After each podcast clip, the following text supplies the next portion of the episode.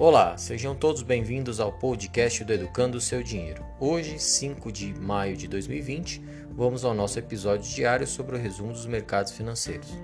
Nos ajudem compartilhando em suas redes sociais nosso podcast aqui no Spotify. Nos sigam no Instagram, educandoseudinheiro.sd e no Telegram procure por Educando o Seu Dinheiro. Vamos iniciar pelos drivers do mercado. Mercados hoje, sua maioria trabalhou no campo positivo com exceção de Japão e China, uh, que não negociaram porque uh, a, teve feriado local, assim como ontem. Uh, ontem, no final do dia, os mercados americanos e o mercado brasileiro demonstraram força compradora, né? apesar do mercado brasileiro ter fechado negativo, mas no final do pregão, após as 15h30, demonstrou força seguindo o mercado americano. Né? Essas essas forças de fim de mercado elas se estenderam para hoje. Uh, hoje os mercados europeus já amanheceram em, em alta, né? alta até que uh, bem forte. Uh, consequentemente, o mercado brasileiro e americano seguiram essas forças aí. Né? Mesmo com um possível novo episódio entre a guerra comercial uh, Estados Unidos e China, os mercados hoje deram uma aliviada. A notícia principal que saiu hoje é, é que os Estados Unidos informaram a corte de sua produção de petróleo. Então hoje os petróleos subiram com bastante força. O WTI que é negociado nos Estados Unidos uh, sobe 22% e o Brent que é negociado em Londres sobe 15%. Então os, os mercados uh, uh, de petróleo aí bem voláteis, né? recuperando um pouco da sua queda da, das últimas duas semanas aí e voltando aí a patamares importantes para a economia do setor e, e a economia de países que trabalham com esse tipo de commodity, né? Inteiramente, né, ontem a gente fez a informação de que o, o, o, Bacen sinalizou no Boletim Focus uma possível, um possível corte de, uh, da Selic para amanhã, né? Amanhã tem reunião do Copom, que é o Comitê de Política Monetária, que é uh, uh, necessariamente onde eles tomam essa decisão e, consequentemente, fazem um anúncio no mercado uh, no final do dia. Então, se, se, se, houver ou não corte, a gente vai ficar sabendo amanhã após o fechamento do mercado, geralmente acontece após as 18 horas. Mas hoje o mercado já meio que trabalhou em cima de uma expectativa de corte. Uh, o corte pode acontecer de até 0,5%.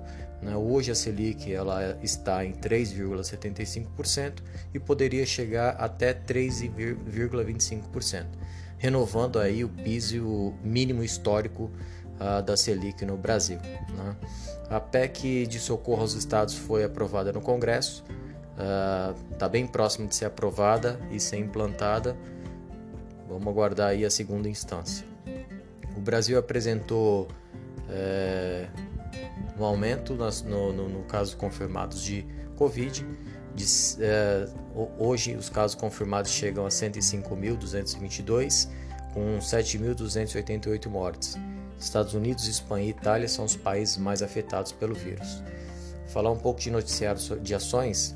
O Itaú ontem, pós fechamento de mercado, fez a divulgação dos seus balanços, né? É, do seu balanço e do seu DRE e apresentou uma queda no lucro de 43%, comparando ano a ano. Né?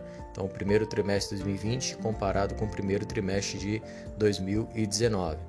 Ah, o fator principal aqui é que, assim como o Bradesco, ele também já fez um ajuste na, no seu aumento de PDD, que é, é provisão de devedores duvidosos, entendendo que por conta da crise o banco sim irá sofrer com algum momento, em algum momento, uh, um aumento na sua inadimplência.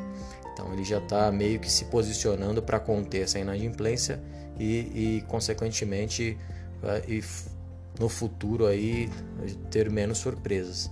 Uh, também apresentou que o foco para passar por toda essa crise aí é, é manter a, a, o foco no corte de custos para passar pela crise de uma forma mais tranquila.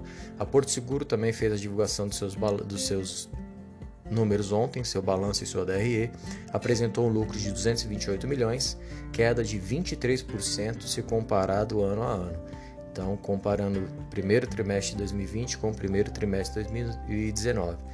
É, só quantificando aquilo que a gente já imaginou que aconteceria, né? Então, a, a, alguns balanços, né? os balanços de banco vieram assim e agora uma empresa de seguros uh, demonstra aí queda uh, uh, nas suas, no seu lucro uh, por conta da, do impacto do vírus aqui no Brasil, né? Mais tarde, após fechamento do mercado, TIM, Alpargatas e Energias do Brasil fazem a divulgação do seu balanço. Uh, a planta da JBS, que a gente havia informado que foi fechada por conta da, da de uma possível é, é, disseminação do vírus internamente, volta a funcionar a partir do dia 7 do 5. O Ministério do Trabalho informa que a JBS agiu aí de forma é, rápida a, e apresentou medidas para ajudar aí na, na, na, proteção dos seus funcionários. Então, a partir do dia 7 do 5 ela volta a funcionar. O dólar hoje opera com o seu terceiro dia seguido de alta. Uh, o, o, que hoje caracterizou essa alta tem um motivo, né? Uh, com a expectativa do, dos novos cortes de, de, da Selic amanhã, né? com o novo corte amanhã, uh, o, prêmio que o Brasil paga para o investidor estrangeiro acaba não sendo tão relevante é, é, se você for comparar relação risco-retorno. Então, o Brasil, com, com esse nível de, de Selic como está, não está atraindo investimentos é, estrangeiros. Aí a gente fala de capital especulativo, né? Uma parte de capital especulativo, e com isso esse capital acaba saindo do país. Para sair do país tem que trocar o real por dólar e, consequentemente, a demanda por dólar sobe e, e fazendo a moeda disparar é, e subindo aí. Então hoje o dólar fechou com 1,23 de alta a 5,59. Vamos dar uma passada nos índices mundiais. Então China e Japão não tiveram negociações. Alemanha alta de 2,51. Londres alta de 1,66, França alta de 2,40, Espanha alta de 1,11, Itália alta de 2,06 e Portugal alta de 0,84.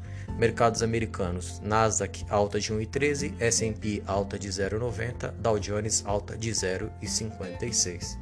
Mercados bem otimistas. Por aqui não foi diferente. O nosso Ibovespa fecha no campo positivo, fecha com 0,75 de alta a 79.470 pontos. O mercado chegou a flertar uh, novamente nos 81 mil pontos Uh, isso por volta das 11 da manhã. Depois desse horário, o mercado não teve força para seguir, veio caindo, veio caindo. Na parte da tarde, deu uma queda mais brusca, próximo das, das 16 horas, pois a mídia fez a divulgação da, do, do depoimento que o Moro deu na Polícia Federal no final de semana. O mercado deu uma balada, mas voltou a subir, uh, uh, fechou no 79.470. Por hora a gente segue naquela, naquela região de indefinição do mercado entre os 72 mil pontos, mil pontos e os 81.500. Vamos aguardar os próximos movimentos aí. Falando um pouquinho de maiores altas e maiores baixas, né? Hoje do lado das maiores altas, a Gol sobe 5,65, Clabin sobe 5,17, Sabesp sobe 4,49, Itaú sobe 3,70, Petrobras sobe 3,43. Uh, Itaú aí, mesmo com o lucro abaixo das expectativas, né? Mas o mercado entende que o banco está se posicionando de forma é, até que conservadora para passar por, pela crise, já está fazendo é, é, projeções futuras e, e, com a questão da, da, do PDD, né? Do aumento do PDD, já, já se posicionando para não ter é, possíveis é, possíveis surpresas no futuro. Então é basicamente isso, né? Ah, no lado das maiores baixas, IRB Resseguro cai 6,05, Cogna cai 4,98, CVC cai 4,03, CSN cai 3,28 e Ering cai 3,14.